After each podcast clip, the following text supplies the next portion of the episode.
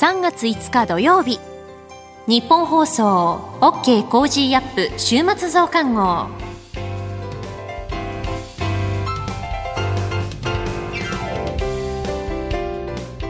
ニッポン放送アナウンサーの新行市佳です。OK Cozy up 週末増刊号。今週の放送でセレクトした聞きどころ今後のニュースの予定などを紹介していくプログラムです。毎週土曜日の午後に更新しています。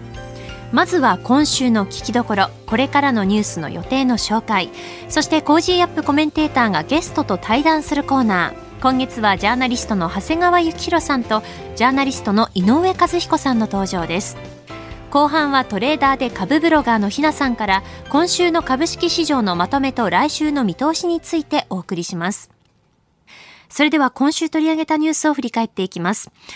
ロシア7つの銀行を SWIFT から排除 EU 決定。国連緊急特別会合ロシア非難決議採択。政府、ベラルーシへの制裁を発表など、ロシアによるウクライナ侵攻にまつわるニュースを中心に連日お伝えしてきました。この他は日米など IEA 加盟国石油備蓄6000万バレルを協調放出へ。新型コロナウイルス水際対策緩和。ガソリン小売価格8週連続で値上がり。アメリカバイデン大統領が初の一般教書演説。中国全国人民代表大会全人代が開幕。まん延防止15の都道府県を延長へ。こういったニュースについて取り上げました。今週の聞きどころですが、3月2日水曜日に取り上げた国連総会の緊急特別会合を開催。ロシアを非難する発言相次ぐというニュース。一般社団法人アジアパシフィックイニシアチブ主任研究員の相良義之さんにお電話をつないで伺いました。それでは今週のプレイバック国連総会の緊急特別会合を開催ロシアを非難する発言相次ぐロシアによるウクライナへの軍事侵攻をめぐってすべての国連加盟国が参加できる国連総会の特別緊急特別会合が現地昨日国連本部で始まり多くの加盟国からロシアの軍事侵攻を非難する発言が相次ぎました。緊急特別会合は数日にわたって開かれアメリカなどはロシアを非難する決議を採択し圧力を強めたい考えです。えー、ウクライナ情勢をめぐって、まあ、あのロシアは国連安全保障理事会の常任理事国であって拒否権があると。安保理が機能しないということで今回、この特別会合40年ぶりの開催という話になっておりますが佐々木さん、まず全体をご覧になっていかがいやなんかね、あれですよね。あの国際秩序が崩壊しつつあるっていうふうに言われてたんだけど、はい、結果的になんかそのロシアってプーチンって巨大な悪が出てきたことで西側が結束して、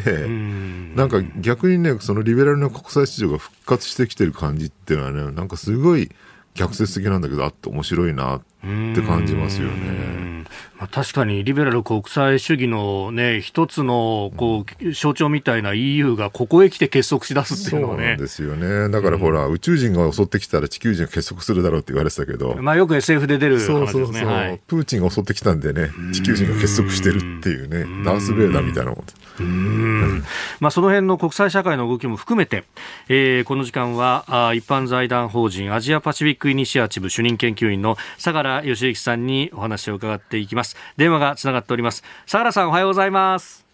おはようございます。よろしくお願いします。よろしくお願いいたします。まあ、国連総会でもロシアへの非難相次いだということですが、どうなんでしょう、国際社会結束していく方向なんですか？そうですね、まさにあの今おっしゃられた通りで、えー、あのこう反ロシアを非難する演説っていうのが続いてまして、えー、まさにその国際社会が反ロシアで結束を強めているとい。う状況はあると思います。でやはりその背景として一つあるのは、ですね、はい、やはりそのここ数日、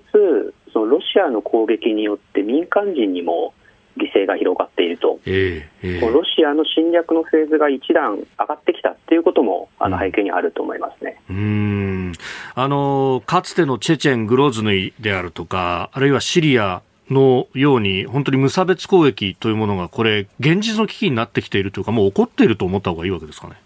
そうですね。あのウクライナ第二の都市ですけれども、あのハルキウ、ハリコフですね、はい、ここのあの政府の庁舎にあのミサイルが撃ち込め、うんうん、撃ち込まれまして、はい、まあ、この画像っていうのが、あのまあ、ツイッターでもかなり広がってますし、はい、あのニュースでも報道されてますけれども、えー、こういった形でこの一般市民へのあの犠牲が広がっていると、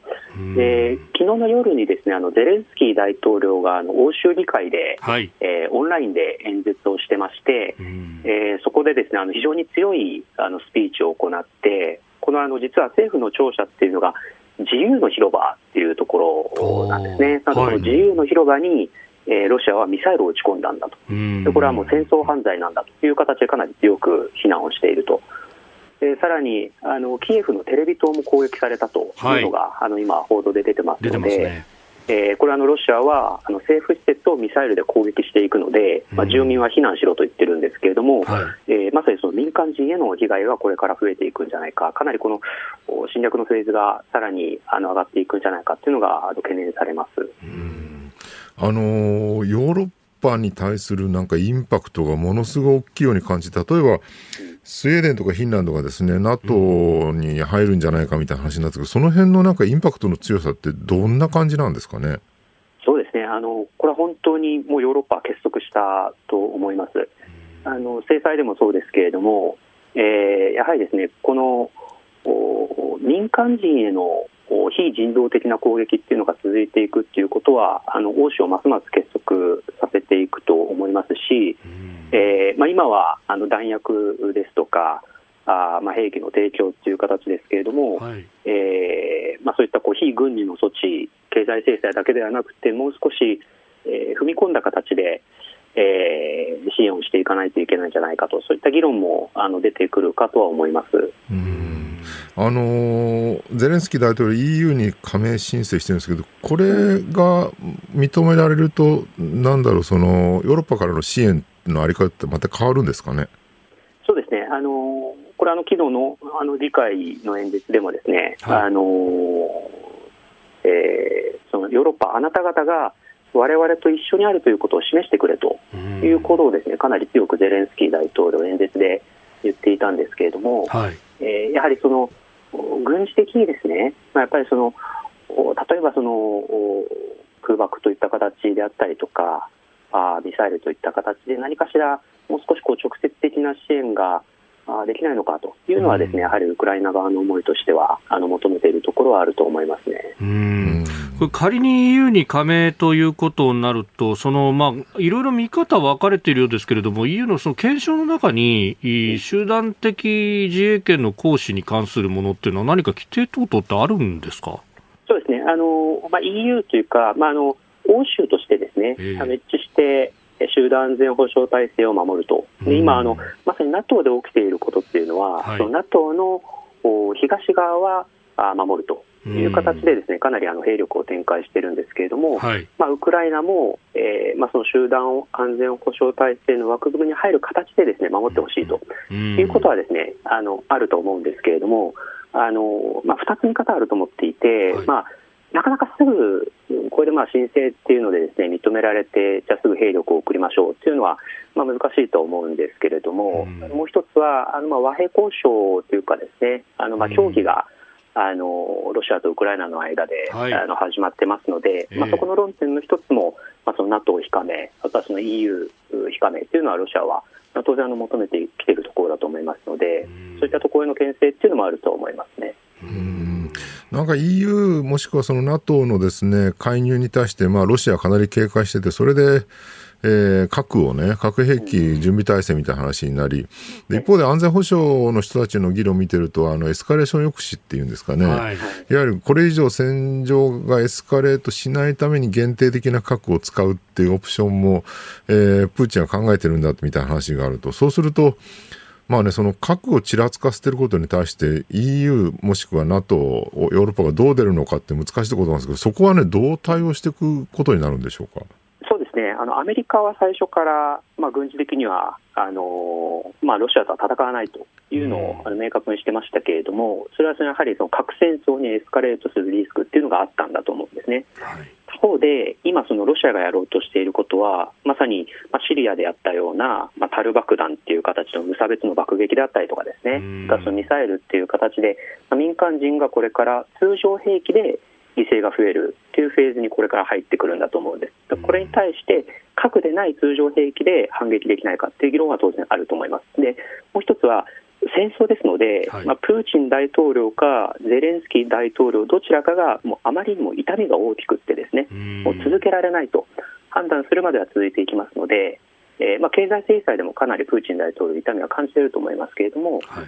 えー、まあ、そこをどこであの落としどころを見つけていくかっていうのがこれから焦点にはなっていくと思いますね。うん。そうすると、まあ、このウクライナ、ロシア当事者同士の対話の枠組み、これ、あの再協議も今週中にあるんじゃないかというような報道もされてますけれども、ここで議論されることっていうのは、どういうことになっていくんですかね？そうですね。あのまずあの先日、第1回協議が、はいありまして、これはあの5時間ほど続いたというふうに言われてますけれども、うん、えー、まあ、これはあの協議っていうのは戦争と並行して通常行われますので、まずは相手方の言い分を聞くと。いう形でですね、まあ、相手側の立場っていうのを正確に理解して、はい、でそれぞれ首都に持ち帰って検討するというフェーズに今なっています。同時に、えー、戦争も、えー、要はそのハルキウへのミサイルが撃ち込まれたりとかですね、民間人への被害も出ている、まあ、その上で、まあ、じゃあ第2回協議でどこまで、えー、例えばそのどこに優先順位をつけて、どこはえ合意できるのか、あるいはもう合意できないのか、まあ、席を立つのか、話を続けるのか、まあ、そういったところが次のあの焦点にはなってくると思います。あのロシアの側はウクライナの完全非軍事化を求めて、要するにもう、はい、えー、全面降伏を求めてるのと同じだと思うんですけど、到底、まあ、ウクライナ側飲めないですし、ヨーロッパも飲まないですよね。これ、はい、ロシア側が何らかもう少し折衷案に対してこう、ね、折り合いをつけてくる可能性ってのはあるんですかね？あの、まあ、交渉ですので、最初の1回目は一番高い球をお互い投げ合ったと、なのでそのロシアとしては、まあ、非軍事化っていう、そのウクライナ軍のも解体、武装解除ですよね、と、まあ、中立化っていうところ、でウクライナはあ即時停戦とロシア軍の撤退、さらにはそのウクライナ東部からもロシア軍が出ていけと。いう、お互い一番高い球を最初に投げて、まあ、その中でもじゃあ、どこから、どこであれば折り合いがつけられるのか、あるいはどこはもう絶対譲れないのかっていうのを探っていくっていう、まさにそこの協議を続けていくしかないかなというふうに思いますね。なるほど。サラさん、朝からどうもありがとうございました。はい、ありがとうございました。ありがとうございました。えー、一般財団法人アジアパシフィックイニシアチブ主任研究員相良義之さんに、まあ、この情勢についてお話しいただきました。この後はこれからの1週間のニュースの予定、そしてコメンテーターがゲストと対談するコーナー。後半は今週の株式市場のまとめと来週の見通しと続いていきます。どうぞ最後までお付き合いください。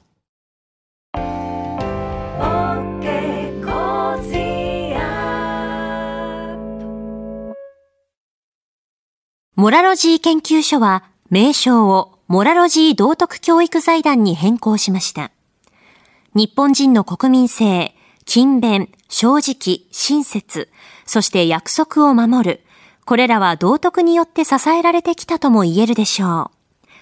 今、この混迷の時代に道徳が必要とされています。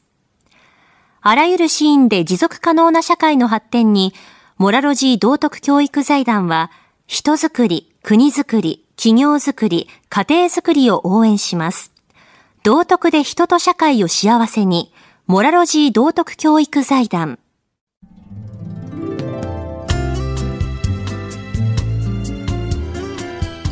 OK Cozy up 週末増刊号。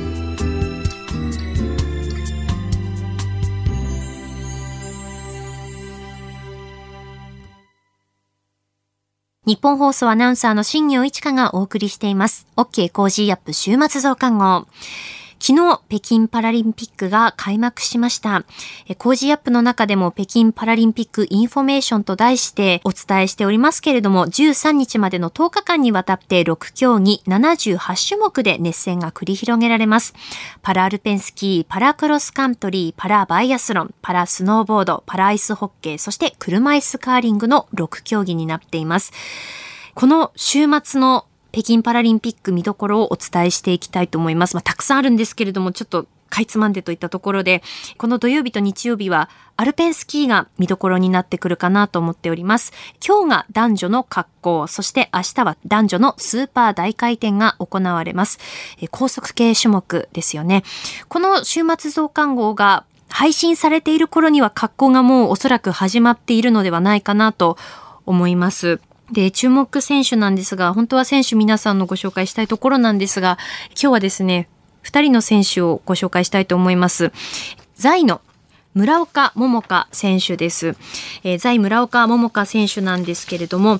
チェアスキーと呼ばれる補助器具に座って行う競技の在のクラスの選手になります。この北京パラリンピックは日本選手団の首相、まあ、キャプテンでして、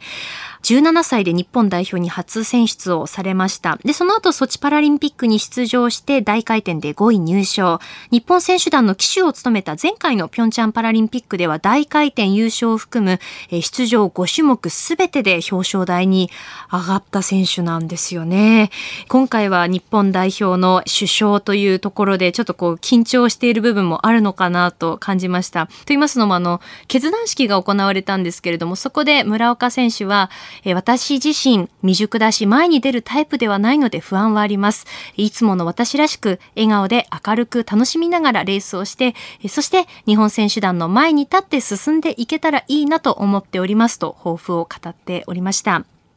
その日本選手団のキャプテンとして首相としての、まあ、責任というのも感じてらっしゃる部分もあるのかもしれないんですけれども一方でこう日本代表を引っ張っていこうというそういう強い気持ちも伝わってくる会見だったなと映像を見て思いましたね。で村岡桃佳選手がそのアルペンスキーを始めたきっかけがあの森井大輝選手の滑りを見たことなんだそうで森井大輝選手は今回ですね6大会連続出場になるレジェンドになるわけなんですけれども村岡選手手が高校生の時に初めて出場したソチ大会で日本選手団の首相を務めていたの森井選手なんですよね。なのでその今回は憧れの人がかつて務めたキャプテンの座を継承することにもなったそんな大会になっているということですね。えー、そして前回、工事アップの中でインタビューの模様をお届けしました、立位立って滑るクラスの小池学太選手です。小池岳太選手は今大会で5大会連続の出場になるんですけれども、頸椎損傷による左腕の麻痺でして、あの、伺ったところ、左腕が細くて、左半身が軽くて右半身が重いといったところで、こう左右のバランスを取るために、こうタイミングをずらしたりとか、あと骨盤の動きで調整しているそうです。右手のストック一本でこう滑るんですよね。で、小池学太選手はまさにその高速系種目を得意としている選手ですので、今日そして明日というのはメダルがかかった大切なレースになってきております。工事アップの中でインタビューした模様は、新業一華のパラスポヒーロー列伝というウェブ記事の中でも掲載しておりますので、ぜひそちらもご覧になって見ていただけたらなと思っております。いよいよレースがスタート、試合スタートというところで、えー、連日の日本代表選手の戦いぶりというのも引き続きお伝えしていきます。さて、続いてはこれからのニュースの予定を紹介します。3月6日日曜日、東京マラソン開催。3月7日月曜日、1月から2月の中国貿易統計発表。3月8日火曜日、定例閣議。1月の景気動向指数発表。2月の景気ウォッチャー調査発表。1月のアメリカ貿易収支発表。日比谷線脱線事故から22年。3月9日水曜日、韓国大統領選挙。2021年10月から12月期の GDP 改定値発表。3月10日木曜日 EU 首脳会議開催。3月11日金曜日、東日本大震災から11年。定例閣議。小池知事定例会見。WHO のパンデミック世界的大流行宣言から2年。3月12日土曜日、アメリカアニー賞授賞式。3月7日月曜日からの飯田浩二の OK コージーアップコメンテーターのラインナップを紹介します。3月7日月曜日、ジャーナリストの須田慎一郎さん。8日火曜日、ジャーナリストの長谷川幸洋さん。9日水曜日、数量政策学者の高橋洋一さん。10日木曜日、キヤノングローバル戦略研究所主任研究員の伊藤弘太郎さん。11日金曜日、外交評論家で内閣官房参与の宮家邦彦さんです。この後は Cozy up コメンテーターがゲストと対談するコーナー。今月はジャーナリストの長谷川幸洋さんとジャーナリストの井上和彦さんの登場です。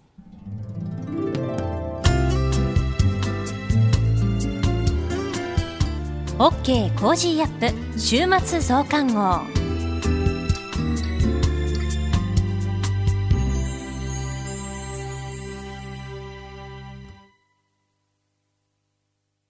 モラロジー研究所は名称をモラロジー道徳教育財団に変更しました。日本人の国民性、勤勉、正直、親切、そして約束を守る。これらは道徳によって支えられてきたとも言えるでしょう。今、この混迷の時代に道徳が必要とされています。あらゆるシーンで持続可能な社会の発展に、モラロジー道徳教育財団は、人づくり、国づくり、企業づくり、家庭づくりを応援します。道徳で人と社会を幸せに、モラロジー道徳教育財団。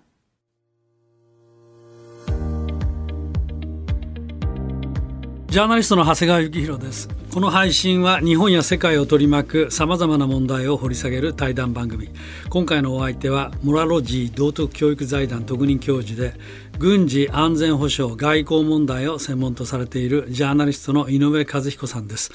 よろしくお願いします。よろしくお願いいたします。えー、さて井上さんは去年の10月に産経新聞出版から、はい、日本が感謝された日英同盟えー、というご本を出版されました、はい、えー、まあ、それから世界情勢も大きく変化しているわけですけどもまずこのタイミングで日英同盟をどういうわけで取り上げたんでしょうか？はい、はい、あのちょうど日英同盟がですね、えー、えー、決裂して100年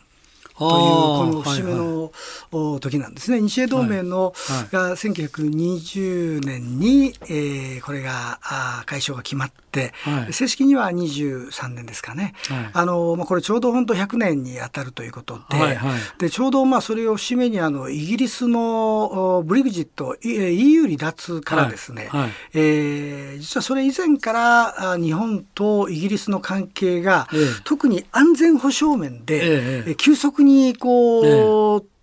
高まってきたという動きを見ておりまして、これは一体どういうようなことになるんだろうなと思ってたら、やっぱり、まあ、TPP や、それからあのクアッドへの参加というようなものがこう湧き上がってきて、まあ、イギリスの考えなんかをいろいろとこう調査、分析をしていると、非常にこれは新しい日本の安全保障枠組みができるんじゃないかというふうに思い立ったわけです。なるほどえーと、今お話もありましたけど、はい、まあ、クアッドの話もありましたが、はい、まあ、一般的にはあの去年の9月にですね、はい、イギリスのその最新鋭空母のクイーン・エリザベス、これが日本に寄港するとい。うことで、まあ、これが結構注目されましたよね。あれはあのわざわざイギリスからその空母をね、日本に持ってくるっていうのは、これはどういう意図だったんですか、はい、これあの、やっぱり私はですね、イギリスの太平洋回帰という、回帰、戻るってこと、ね。はい、戻るということですね、はい、この側面っていうのが非常に大きかったと、うん、いうことが言えると思うんです。うん、それはどうしてですか？あのこれはですね、あの、うん、イギリスがもともと TPP にその参加の表明したりとか、クアッドに参加の表明したりとかして、え、ヨーロッパの国がなんで日本にという、あの、アジアにというふうに思うことが多いかと思うんですけども、うん、えー、実際そのイギリスの最も血縁関係の濃い、うん、あの連邦英連邦王国、うん、あのコモンウェルス・レルムっていう、うん、あの16カ国のうちの主要国が、はい。はい、えー、実はオーストラリア、ニュージーランド、カナダ、うん、あというふうにこの太平洋の方に実際にはあって、うん、で血縁関係のない、まあ、もちろんその王族は血縁関係があるにしても、うん、えー、ヨーロッパの国々っていうのはイギリスにとってみたら近所付き合いみたいな感じのところと、うん、で太平洋の方には実はイギリスの権益どころか、まあ、血縁関係のある国が実はこっちにあって、うん、全国で世界中に五十数カ国ある英連邦の中で、英連邦レルムっていうその英連邦王国っていうのはこっちにあると。なるほど。で、やっぱりこう、マーケットとしても非常に大きくなっていくことを考えると、うん。おやはり、えー、人口がそんなのそんなに伸びない EU のマーケットよりも、やっぱりアジアのマーケットの方に、経済面からしてもイギリスが帰ってくるっていうのは、はい、当然だろうと。はい、あのーはい、その点、この5本の中でも指摘されてたと思いますけど、はい、TPP 参加国って、実は今ご指摘のイギリスとの関係の強い国、そうですね、これが相当多いんですね。えっと、そうですね、11か国ありますね。実際、あの TPP11 がです、あの、それからいきますと、カナダ、あペルー、それからチリ、さらに、えー、オーストラリア、ニュージーランド、ブルネイ、うん、シンガポール、うん、マレーシア、うん、でベトナム、うからまあ日本と、でまあもちろんアメリカもありですね、でこの国々の半数以上。が実は英連邦の、コモンウェルスの国だったと。で、もともとイギリスと、それから、あの、経済的に TPP を見ながら、なかなかそれに入ろうというふうにしなかったタイがですね、うんうん、この2つの国が TPP にという話っていうのは、うん、あもともと狙って、うん、えー、彼らはいたというまあ、ということは言い換えれば、はい、じゃあイギリスから見たら、はい、TPP っていうのは実はまあ親戚がみんな集まってるよねあっちにはと、はい、まあ、こういう感じそうですね。だったわけですね。はいで他のイギリスの英連邦の国々っていうのは割とこう小さな島諸国で、えええー、まあ、非常にその、まあ、数の上では非常に多いんですけども、うんうん、経済規模っていうのは非常に小さい国が多いのにもともと英連邦の中の経済規模の大きい国っていうのが太平洋にこう割と集中していると、まあ、この辺のところっていうのは非常にこう大きかったと、ただその TPP だけが注目されるんではなくてもともとその TPP の入るこの前後してですね、クアッドにもイギリスもともと色気を持っていたっていうのは、これはありまして、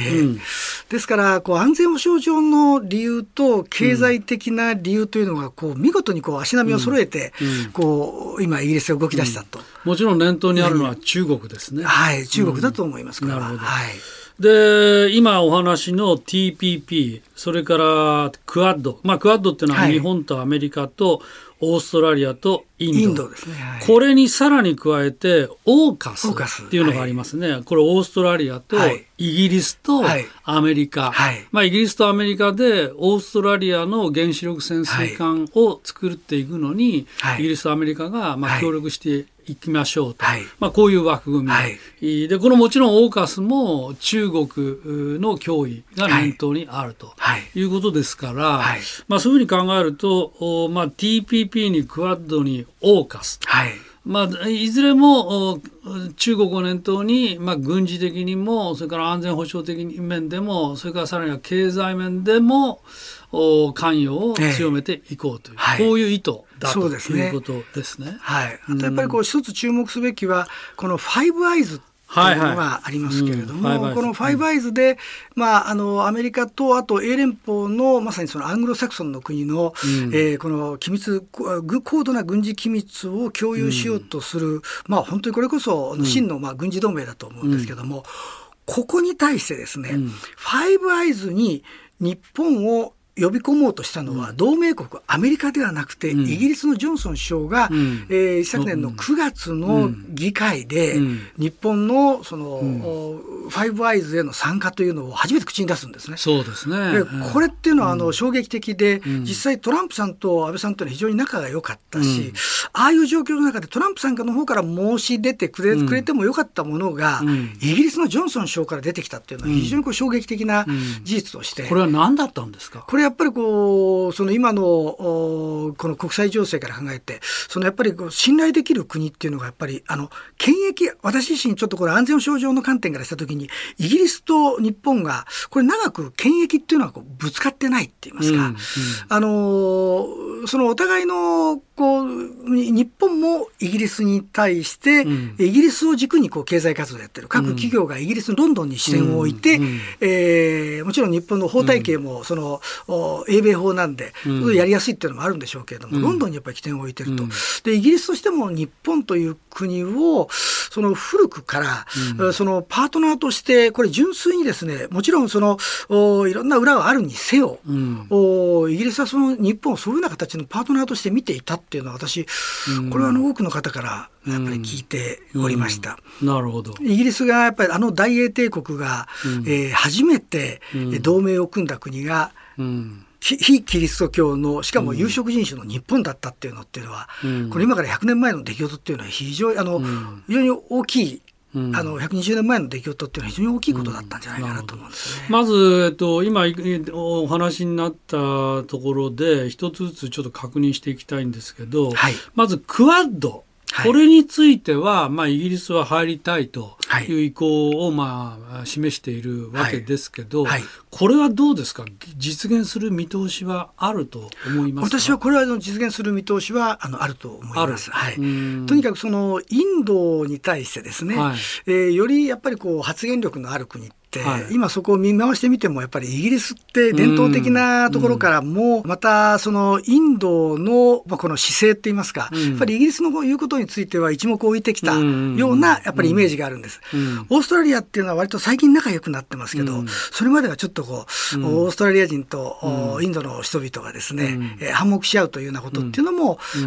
私まあまああの聞いたことがありましたんで、なるほど。それに比べてイギリスっていうのはちょっと違うんじゃないかなと。えっ、とファイブアイズの方はどうですか？日本の参加。これはなかなかハードルは高いと思います。ええ、うん、ですからある意味ではその日本のスパイ防止法であるとか、うん、法の不備というものを検証し、それを再度見直すというきっかけにはなってるんだろうなというふうには思うんです。これはハードルは非常に高いと思います。なるほど。はい。さて、それでですね、はい、初めの話に戻るんですが、クイーンエリザベス、はい、これについて井上さんご本の中である提案をされてます。はい、それは F35B という最新鋭のステルス機、はい、えー、垂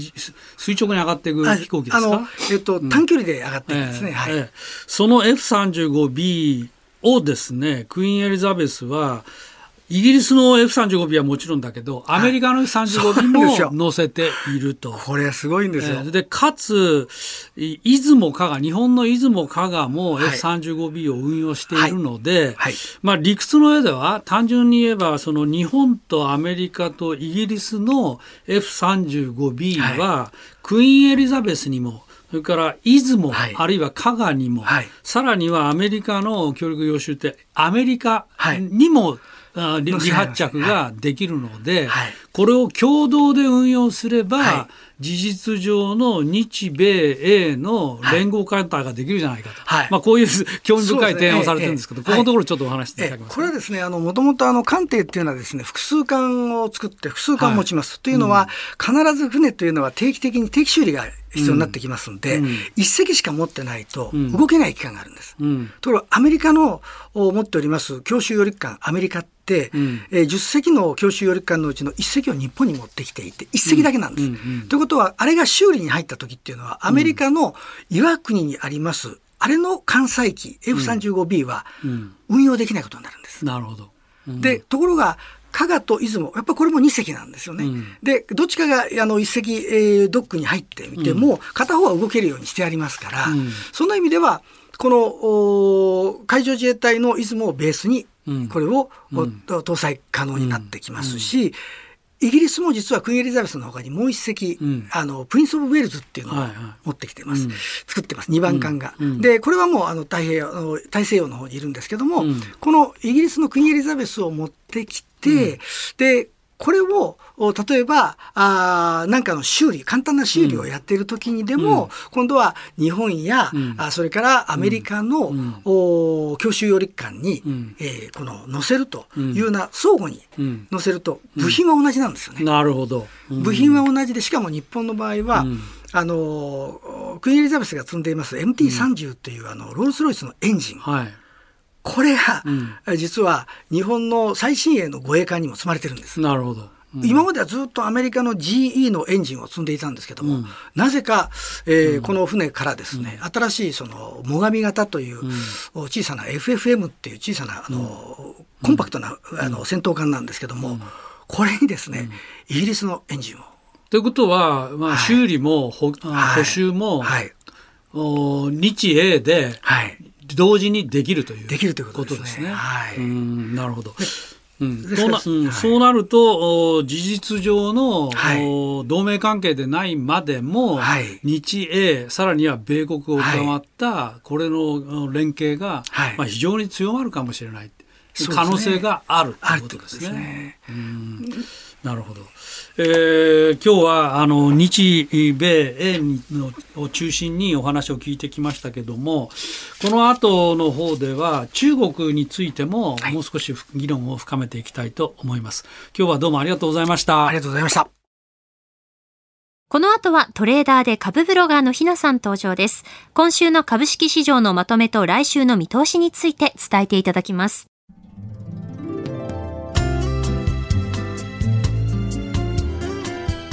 OK Cozy up 週末増刊号。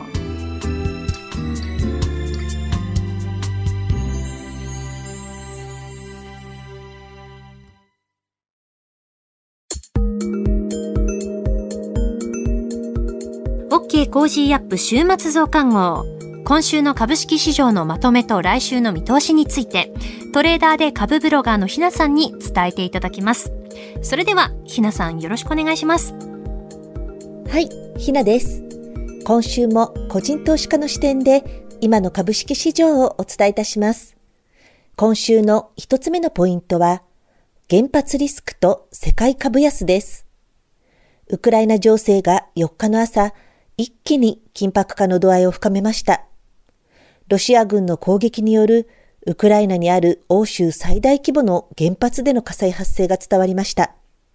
消火活動の動向と放射線量レベルの上昇などというニュースから、日本株は全面安となってしまいました。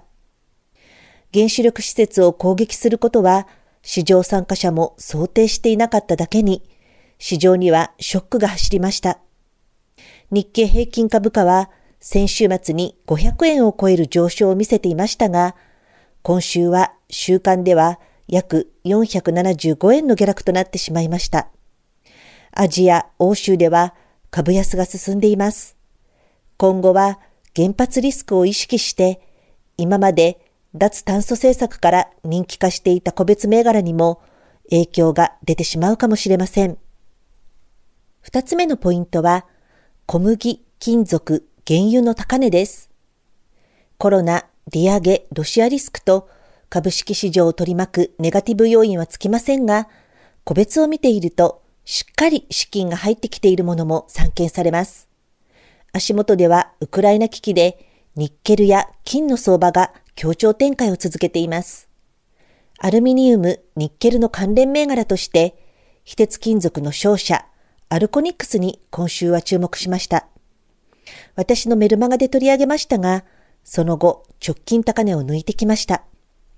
また、ロシアへの経済制裁によって、ロシアからの液化天然ガスの輸出が難航するのでは？との懸念から、LNG に限らずエネルギー価格が上昇してきています。原油価格の一段の上昇で、原油関連の銘柄群は軒並み上昇してきており、以前からお話ししているインペックスの株価は高値更新しています。また、ウクライナは小麦やトウモロコシなどの輸出が大きく、作物が作れないことで世界的に穀物価格が上昇していく可能性が指摘されています。私が今週注目したのは、生産者や農産物直売所と事業展開をしている農業総合研究所という企業です。株価は右肩上がりに上昇中です。引き続き国際市場の動向にも目を向けて関連銘柄を買い対象にしていきたいなと思います。来週のポイントは、期日向かいと高配当銘柄です。制度信用取引を使用した場合、新規立てした日から6ヶ月後に反対売買か減引きによる返済をしなくてはなりません。日経平均やトピックスの昨年9月の高値に対する信用期日が迫っています。この信用買いの期日売りが出ることも気にしておきます。先物とオプションの決済が重なる3ヶ月に1回のメジャー S q も11日となりますので、来週は荒い値動きになりそうです。引き続き地政学リスクが相場を動揺させそうですし、一時的なリバウンド相場の際には安易な買いは慎みたいなと思います。ただ、3月期末に向けた配当権利取りの動きは出てくると思いますので、年間配当利回りが11%台と極めて高い日本郵船、商船三井など、高配当銘柄は人気化しそうです。今週の相場格言。信用期日には買い迎え。先ほどもお話ししたように、信用取引の期日が迫ってくると、高値で信用買いした投資家による投げ売りが増えてきます。この結果、信用改ざんが減少し、整理が終了します。信用改ざんの整理が終わると、相場は反転し、上昇に向かうことが多いため、投げ売りで安くなった場面は、投資妙味が増すという教えです。以上、ひながお伝えしました。トレーダーで株ブロガーのひなさんに今週の株式市場のまとめと来週の見通しについて伺いました。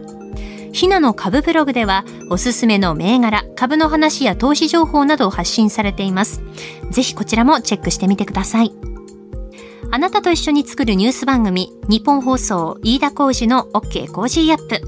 平日月曜日から金曜日朝6時から8時までの生放送でお届けしています。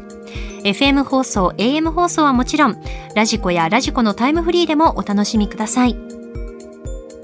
OK Cozy up 週末増刊号。ここまでのお相手は、新行市佳でした。